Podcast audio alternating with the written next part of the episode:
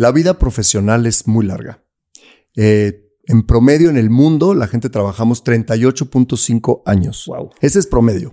Al- habrá quien trabaja 50 y quien trabaja 25, pero el promedio son 40 años de vida laboral.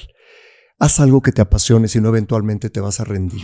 Hay que traer los talentos a la vida. No pensar que los talentos son de los X-Men o de los Marvel. O sea, esta- estas cosas muy fantasiosas porque yo me encuentro con mucha gente que vive muy frustrada y te dice, ¿cómo Fer? Ser buena persona no es un talento. Y yo digo, ser buena persona es un gran talento. Tengamos mucho cuidado. Aún las positivas también limitan, Fer. Sí creo. Eres perfecto. Eres el, imagínate la etiqueta de un hijo perfecto, ¿no? Es que o siempre estás alegre. Sí. Eres la alegría andando. Qué difícil, ¿no? Qué carga tan fuerte. Pero esas no duelen tanto. De acuerdo. Pero los que vienen después de eres o lo que te dices tú con soy, soy malo.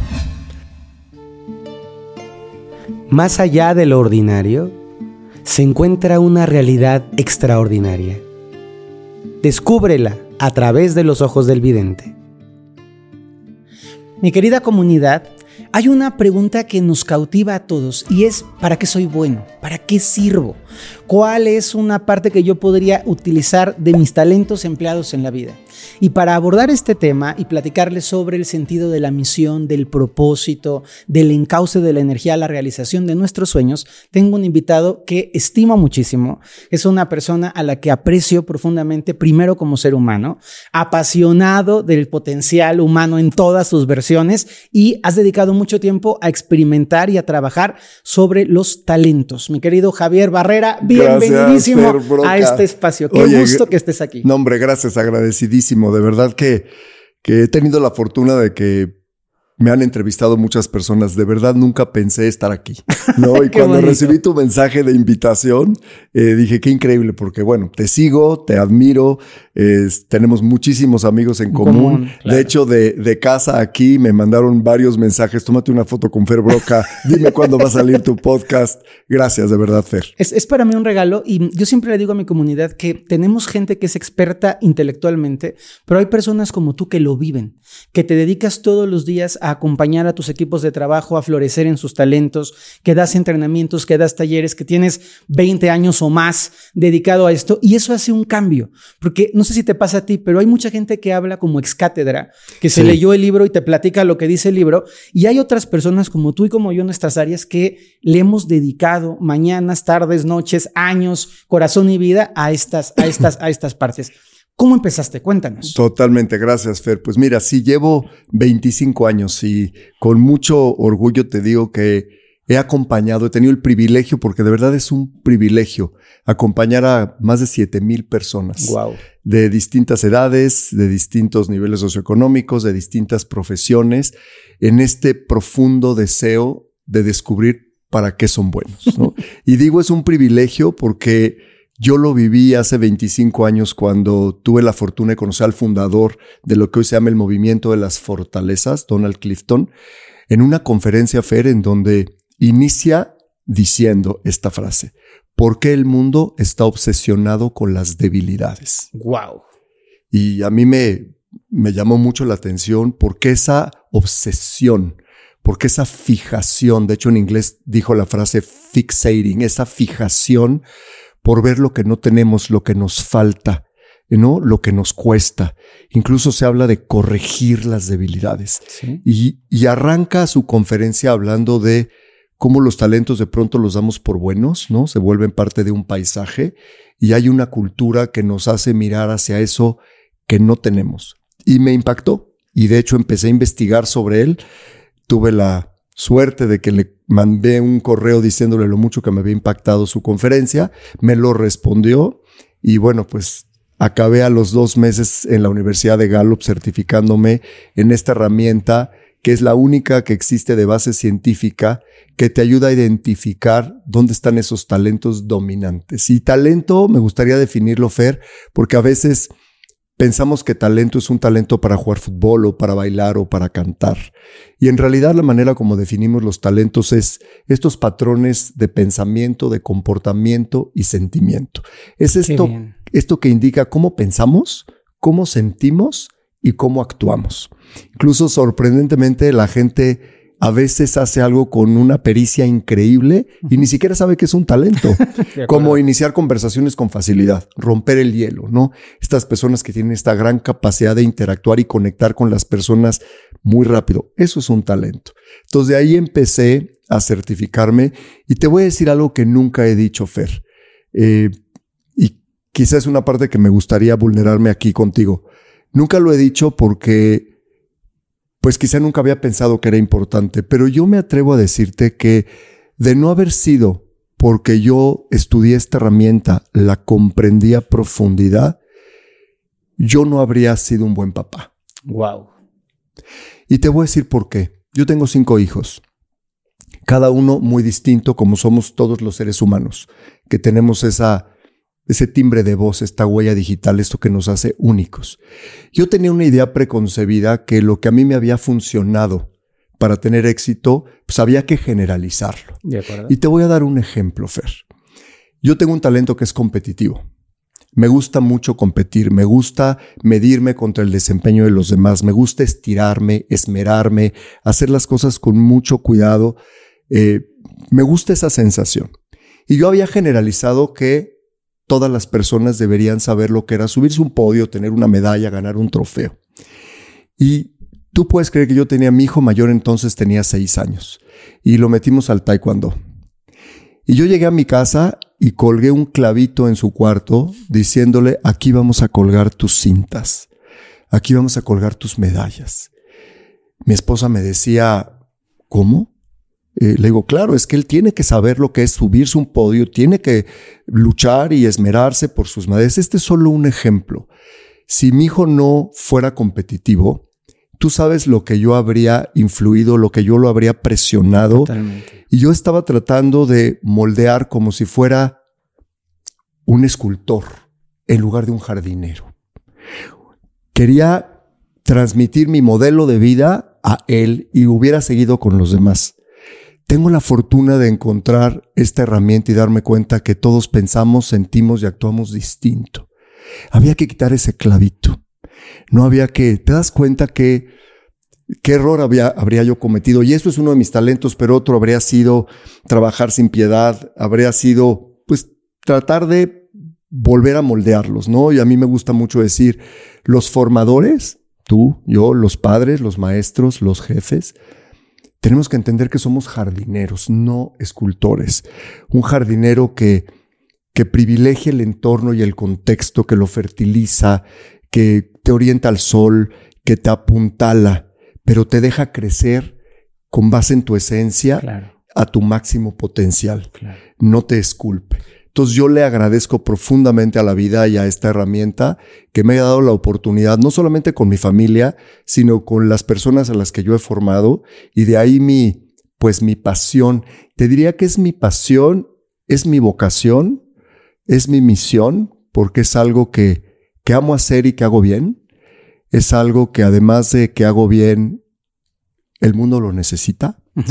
Y se ha convertido en mi propósito superior. Qué, qué, bonito. Y me encantaría que pudiéramos hablar de la visión y de la pasión, porque hay personas que las dan por hecho, pero no las comprendemos bien.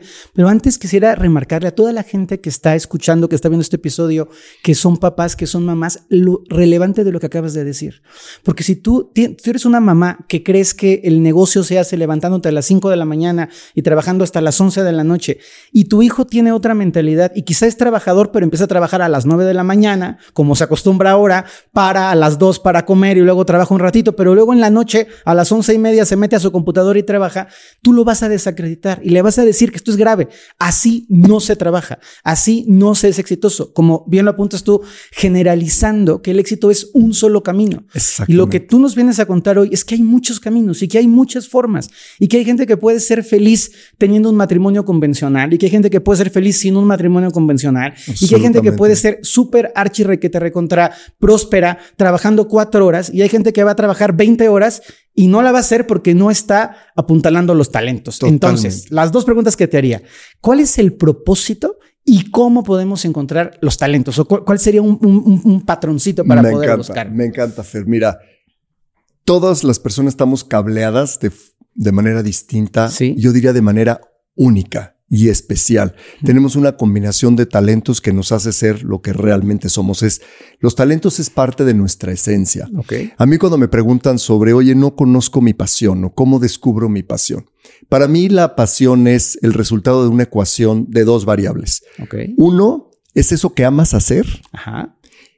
sumado a eso que haces bien. Ok.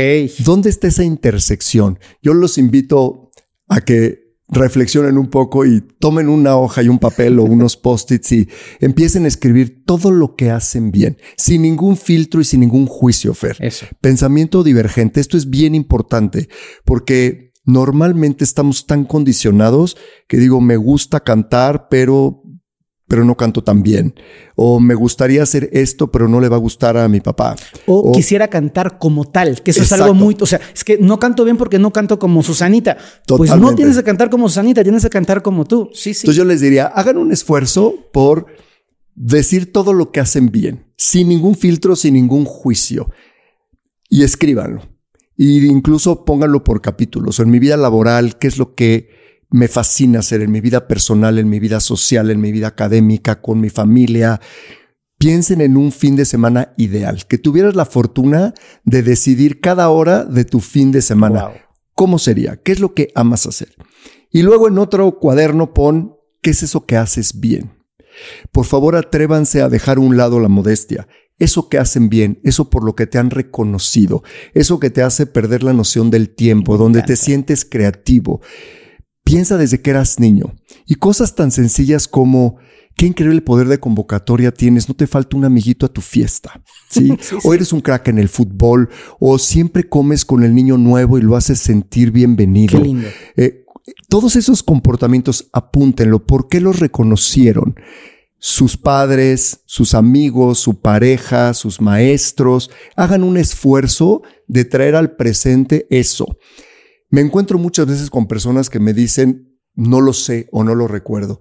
Y ahí me detengo y es un gran reto para mí. Les empiezo a hacer preguntas poderosas de manera que puedan empezar a traer al presente todo eso que te produjo enorme satisfacción cuando sentiste que alguien reconoció y observó algún comportamiento tuyo, ¿no? Qué lindo, qué lindo fuiste cuando dejaste esta, esta silla esta señora mayor que estaba en el transporte público, ¿no? Que igual nunca lo habrías pensado, pero, pero alguien te lo hizo notar ese comportamiento y esa conducta. Entonces, haz una lista larga de lo que amas hacer y de lo que haces bien. Y luego trata de ver dónde están esas intersecciones. Ahí vas a encontrar una huella de tu pasión. Qué bien. Y si eso que haces bien y que amas hacer, lo puedes monetizar, te puedes dedicar a eso, se vuelve tu profesión. Wow.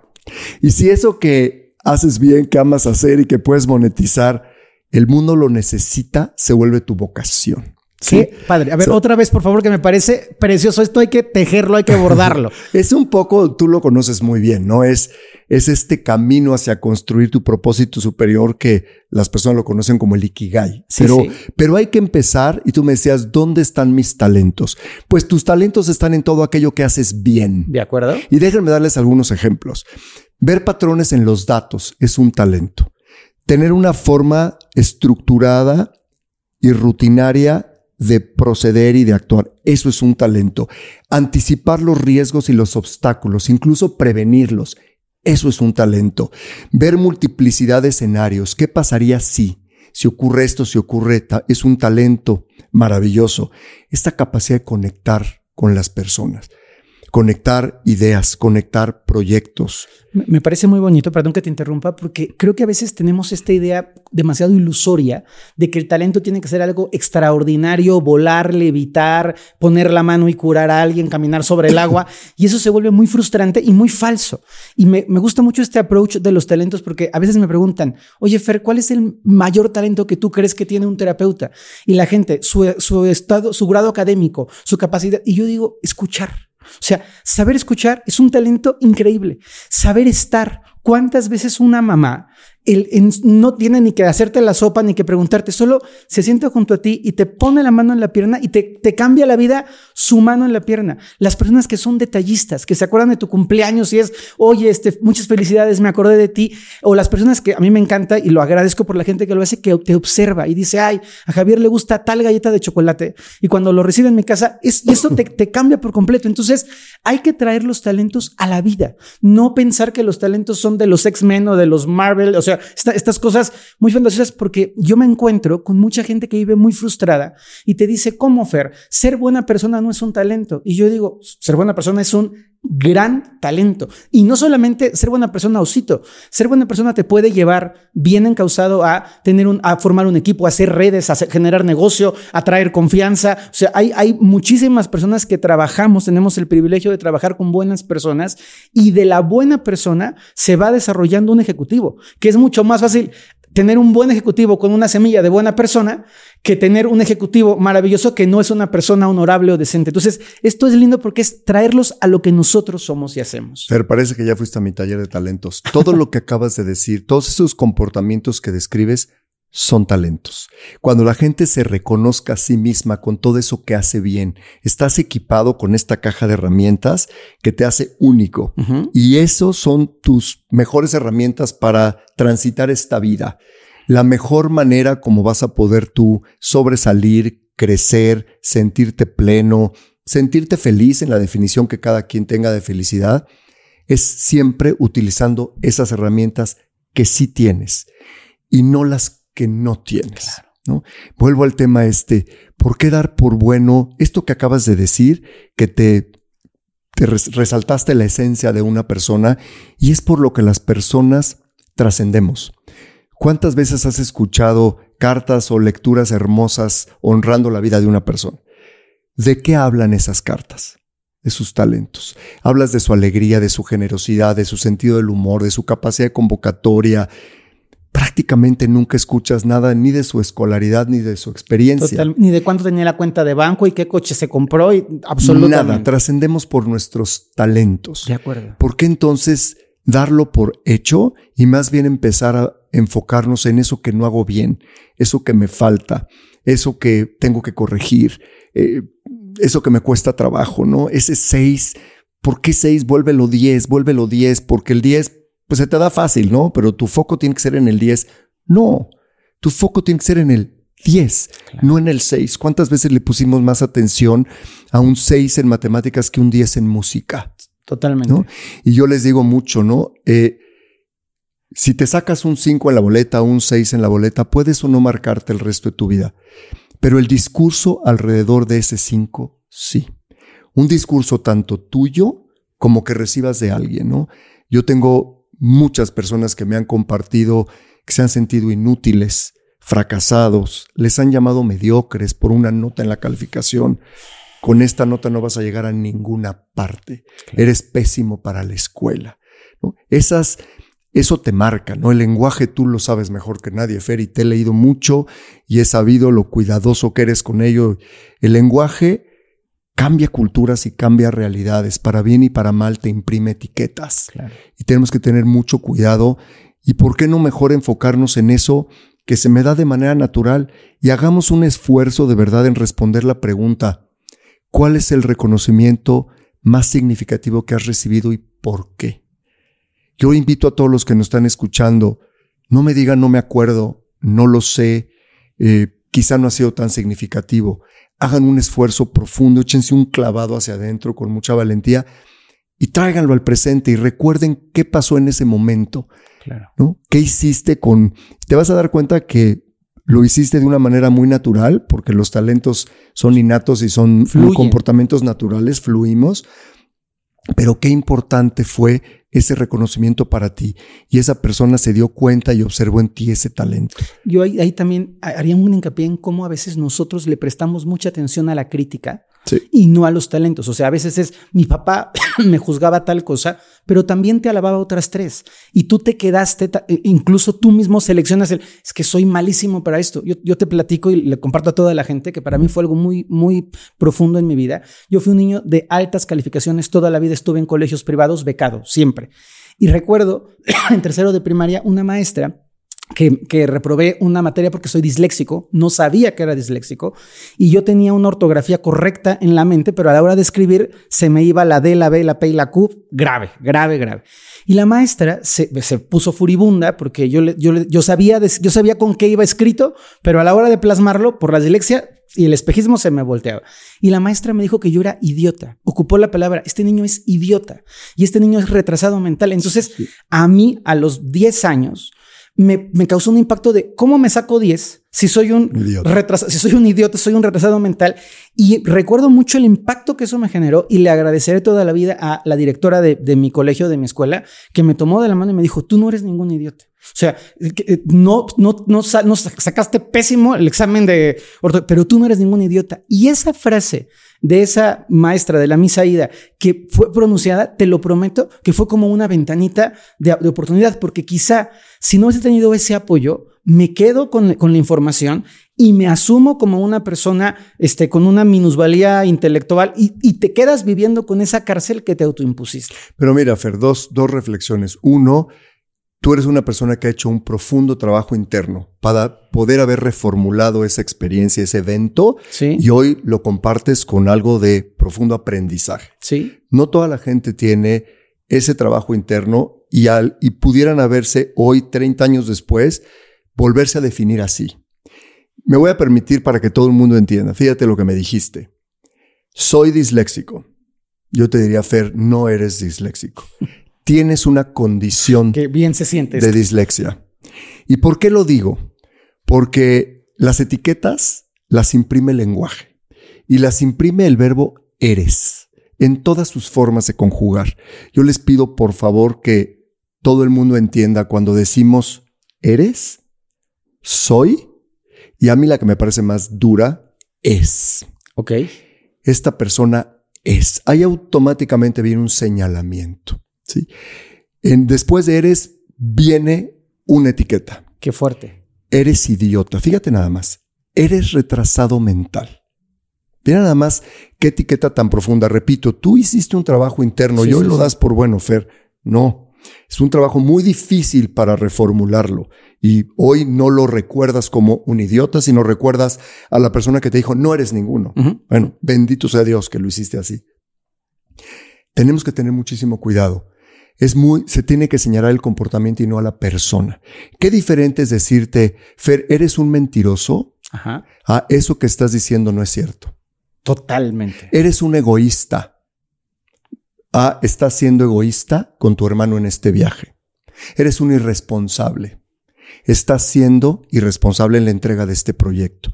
¿Te das cuenta qué diferente es y qué diferente se siente? Totalmente. Yo te pido, Fer, tú no eres un disléxico. Tú tienes una condición de dislexia. Es muy distinto estar siendo que eres. Totalmente. Entonces les digo, lo hacemos de manera muy coloquial y repito, no es con ninguna mala intención, pero a veces aún con buenas intenciones lastimamos. Qué poderoso y qué bonito, ¿eh? Me encanta, me encanta. Les digo, por favor, evitemos el eres. Lo, vamos lo hemos dicho muchas veces, hemos puesto muchas etiquetas, el eres, el soy y el es. Imaginen todos qué viene después de eres. Cierra los ojos y piensa, cuando te han dicho eres o cuando te has dicho soy. Y ahí van a venir una serie de soy raro, soy especial. A mí hay gente que me dice, soy una persona muy difícil. ¿Cómo? A ver, cuéntame más. Se definen como una persona difícil. Soy raro, soy especial, soy distraído, soy disperso. Y si le seguimos, soy inútil, soy eh, malo. Hay soy gente que malo. Dice, soy malo, sí. Soy malo, soy inconvivible, soy antisocial. Fíjate qué cosa tan duro. O escuchar a las personas decir fulano es. Es mentiroso, es irresponsable, es iracundo, es grosero. ¿Cuántas veces le hemos dicho a los niños, eres un grosero? Claro. Qué distinto sería decirle, estás siendo muy grosero con esas caras, con esos modos, con ese vocabulario.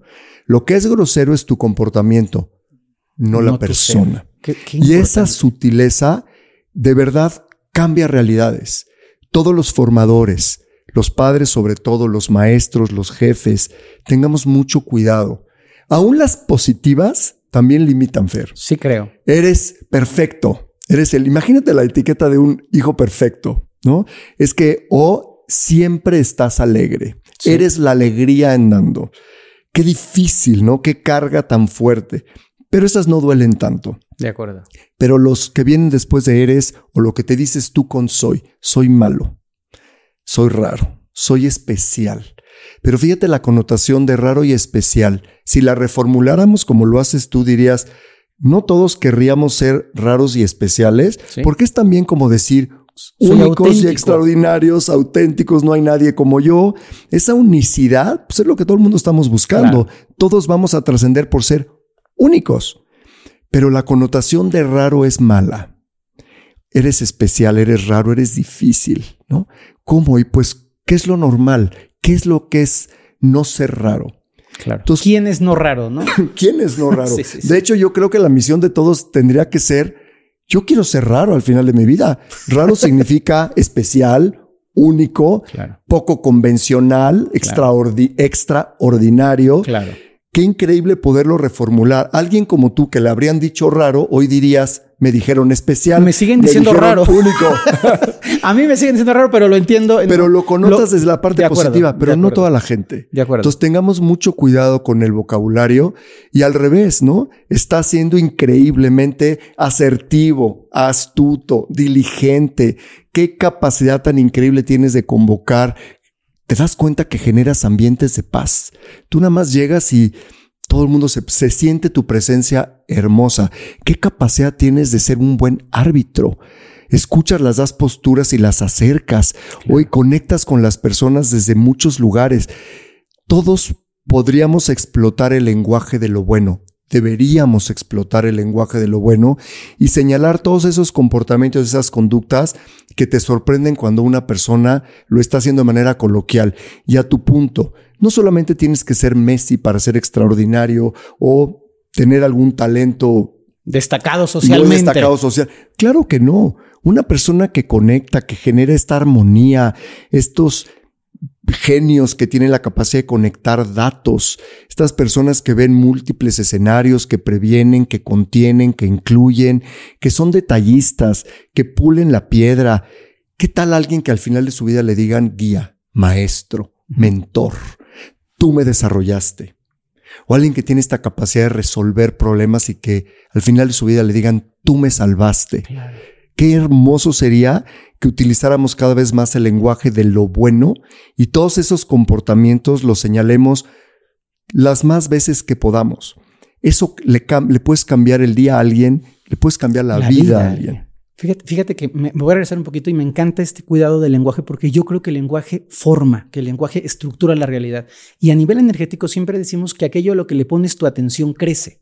Entonces, cuando vivimos en una sociedad que está poniendo la atención en la debilidad, en, la, lo que reprobaste matemáticas, reprobaste matemáticas, reprobaste matemáticas, generas frustración y generas más grande la reprobada de matemáticas que si tú cambias en este tiempo que tenemos inteligencias múltiples, que es algo maravilloso, en donde es decir, oh, este niño no va a ser buen notario, no va a ser buen actuario, ya estuvo que no la va a hacer en matemáticas, pero hay que ver qué sí puede ser. Y puede ser un gran paisajista, y puede ser un gran músico, y puede ser un gran pintor, y puede ser una persona con una inteligencia ambiental y entonces tenemos la, tenemos la capacidad de abrir nuestro mundo. Pero no sé si coincides conmigo que lo que se nos manda socialmente, mucho, eh, yo juego en las películas, pero mucha esta visión hollywoodesca de la vida es que el éxito es un camino estrecho. En donde tienes que tener cuadritos, ser guapo, este, ir a la oficina, tener un penthouse con una vista extraordinaria, un golden que cuando corre su pelito haga así, un coche de lujo, una mujer este, rubia de dos metros y medio, casi casi. O sea, estas cosas y es el único camino del éxito. Y yo digo, no. el éxito desde el fondo del corazón pueden ser cosas muy sencillas, muy simples y muy bonitas. Y lo lindo, no sé, no sé qué opinas tú, es que solo se puede ser exitoso siendo sí mismo. O sea, no puede ser exitoso como el otro, porque el otro tiene su propia semilla, su propio camino, y nosotros nos toca encontrar en dónde tú puedes ser esa persona plena. Totalmente. Los cómo es la manera como estamos cableados. Repito lo que te decía al principio.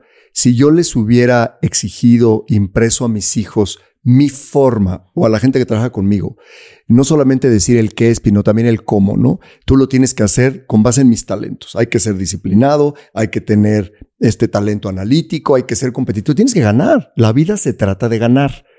yo habría tenido, bueno, tuve ese discurso durante muchos años. Yo crecí con ese discurso. Afortunadamente ese discurso me embonó muy bien porque yo tengo ese talento. Pero tú imagínate que yo le imprimiera a alguien a fuerza este modelo y tienes que levantarte temprano y tienes que irte hasta el final y tienes que operar como opero yo. Pues habría creado un alguien muy frustrado porque no habrían encontrado su potencial porque su caja de herramientas tiene otras herramientas. La mía tiene estas, las tuve la suerte de poderlas usar bien, estudiar y aplicarlas. Pero tu caja de herramientas trae otra. Y la todas tenemos unas cajas, una caja de herramientas distinta. Y a tu punto, la única manera como podemos potenciar nuestro ser desde el punto de vista de talentos es enfocándonos en lo que sí tenemos. Eso es. Y yo quisiera decirte un concepto, no hay una creencia que nuestro sistema educativo nos las imprimió y los padres a veces también lo repetimos. Esto debe, hay que ser bueno para todo. ¿No? Como ya eres bueno para esto, déjalo, déjalo ahí y mejor lo que no eres bueno, porque pues vamos a ser redondos, ¿no? Se trata de, se trata de ser redondos, se trata de ser bueno para todo. Primero, tú de verdad crees y la gente que nos está escuchando, tú de veras crees que podemos ser todos buenos para todo? Absolutamente no. Absolutamente no. Hay quien es extraordinario para algo, promedio en algo, irregular en algo y está perfecto. No podemos ser todos extraordinarios en todo. Eso es imposible. Solamente vamos a poder ser, muy buenos en aquello que tenemos de manera natural y que se lo nutrimos y hacemos más de eso, lo vamos a convertir en una gran fortaleza. Les decía yo, no se trata de ser redondos, se trata de ser estrellas. Ve qué distinto si nos viéramos así. Una estrella tiene sus picos y sus valles. Imagínate que en tus picos resaltaras tus talentos. Qué lindo. Y eso es lo que te hace luminoso.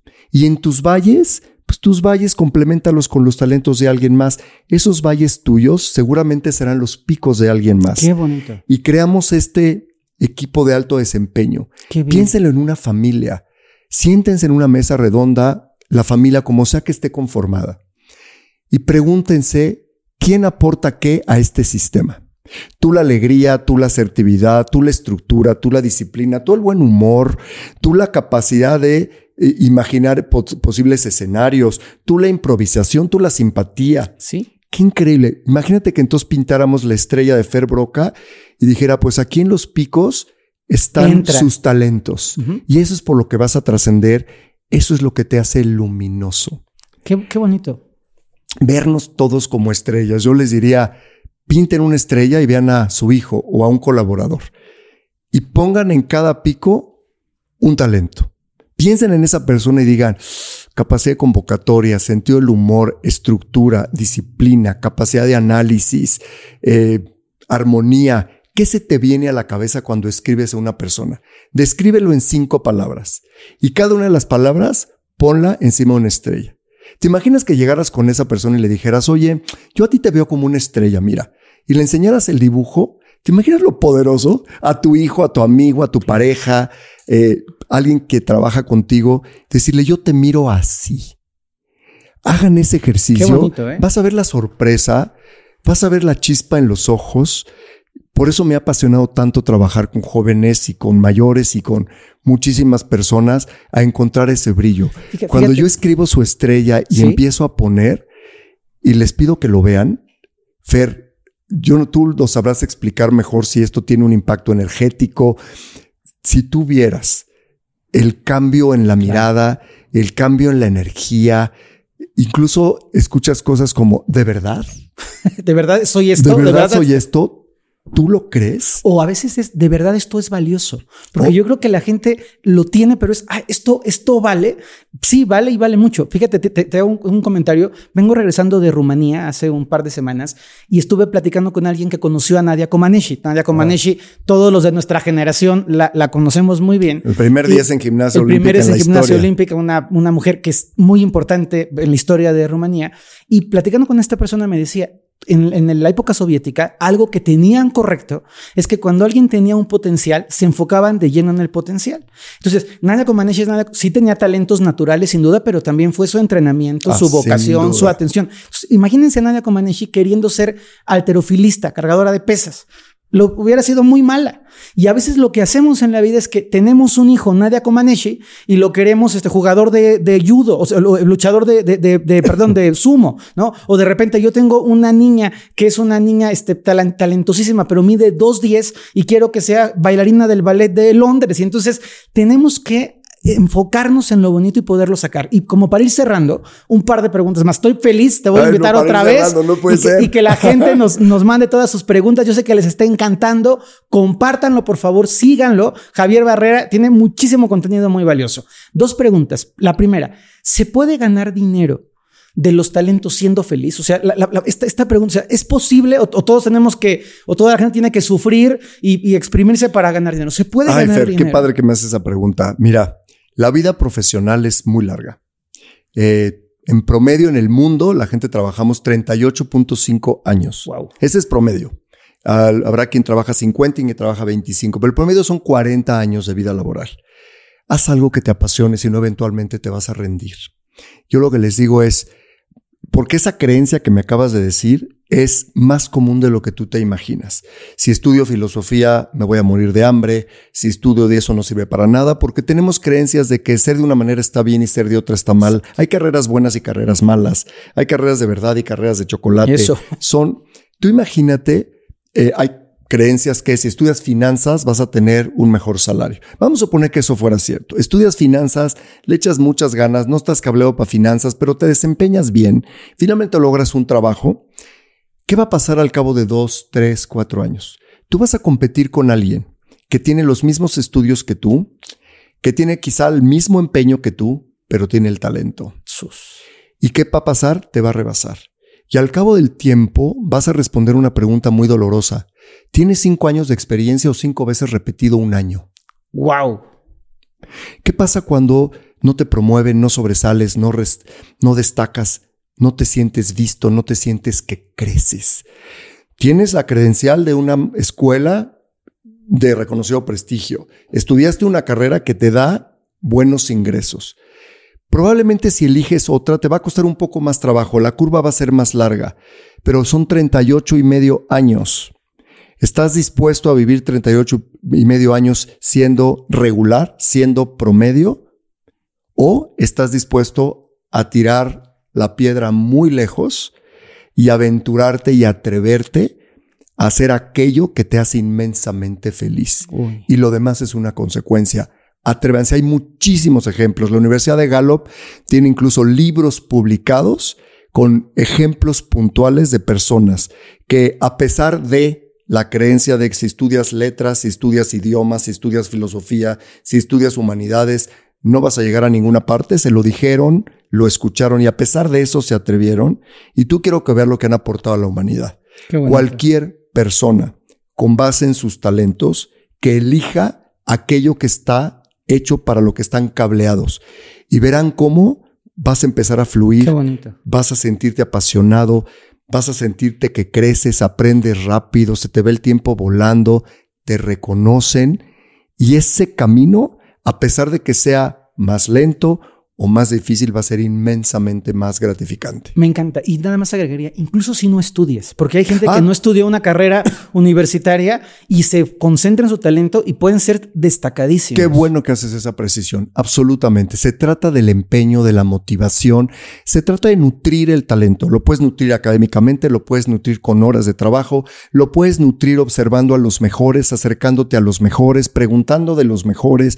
Cada quien tenemos una forma vuelvo al tema, con base en nuestros talentos, de cómo lo podemos nutrir. Métele 10 mil horas, como tú quieras, pero méteselas para que lo exponencies. Qué bonito, qué bonito. Y la última pregunta, y esta pregunta es una pregunta como mucho más filosófica. En el, en el momento de dejar nuestra huella en el mundo, en el momento de decir nos vamos de aquí, ¿qué tanto peso tienen los talentos en, en la influencia que dejamos en los demás? Eh, la, la respuesta es Solo trascendemos a través de nuestra esencia. Y una parte fundamental de nuestra esencia son nuestros talentos. Tú piensa por qué recuerdas a alguien. Eso, escríbelo. Lo recuerdo por su generosidad, por su altruismo, por su capacidad de convocatoria, por su alegría, por su buen humor. ¿no? Porque siempre estuvo, por su incondicionalidad, porque era confiable. Todos esos son sus talentos. Trascendemos por eso, la huella que dejamos en el mundo es esta combinación de lo que hago bien y lo que me fascina, lo que pude volver mi profesión, lo que el mundo necesita, ¿sí? Y entonces trascendí, toqué la vida de las personas desde mi lugar, ¿sí? Entonces creo que absolutamente trascendemos por nuestra esencia y yo siempre les digo, somos mucho más que talentos también porque somos retos, somos contextos, somos valores, somos principios, eh, somos muchas cosas, pero como parte de esa esencia están nuestros talentos, es esa semilla con la que nacemos, que, que durante tenemos una vida para poderla nutrir, exponenciar y disfrutar con plenitud de esos regalos que tuvimos, de esa caja de herramientas. Qué bonito, qué bonito. Pues para cerrar, me gustaría dejarles dos mensajitos muy importantes. Primero, el hecho de buscar esos talentos y de saber que adentro de ti hay una caja de herramientas. A lo mejor tu caja trae una palita de, de paliar y una este, este, rasuradita para hacer castillos en la arena, pero con eso, bien utilizado, puedes llegar muy lejos. Y la segunda es abrirles la esperanza y decirles que en este espacio donde estamos grabando, estamos Javier y yo y hay otras tres personas del equipo. Y puedo decir que las cinco personas que estamos aquí estamos viviendo en nuestra profesión, nuestra misión, utilizando nuestros talentos y somos cinco personas que hacemos lo que queremos de una manera bonita, útil, conectada con nosotros y estamos produciendo dinero, siendo felices y haciéndole bien al mundo. mi querido, privilegio, gracias. muchísimas gracias. ¿Dónde te sigue la gente? ¿Tienes algún evento pronto? Cuéntanos, por favor. Claro, bueno, doy talleres y conferencias. Me pueden seguir en Instagram arroba talentos y fortalezas y en YouTube también pueden encontrar como Javier Barrera talentos y fortalezas. Para mí es un gusto tenerte Igualmente, aquí. Fer. Gracias y que quede muy claro que el talento está ahí. Absolutamente. Hay que profundizar y encontrarlo. Muchísimas gracias, por este espacio, Javier. gracias a todos. Muchas gracias. Gracias, querida comunidad, y nos escuchamos la próxima semana.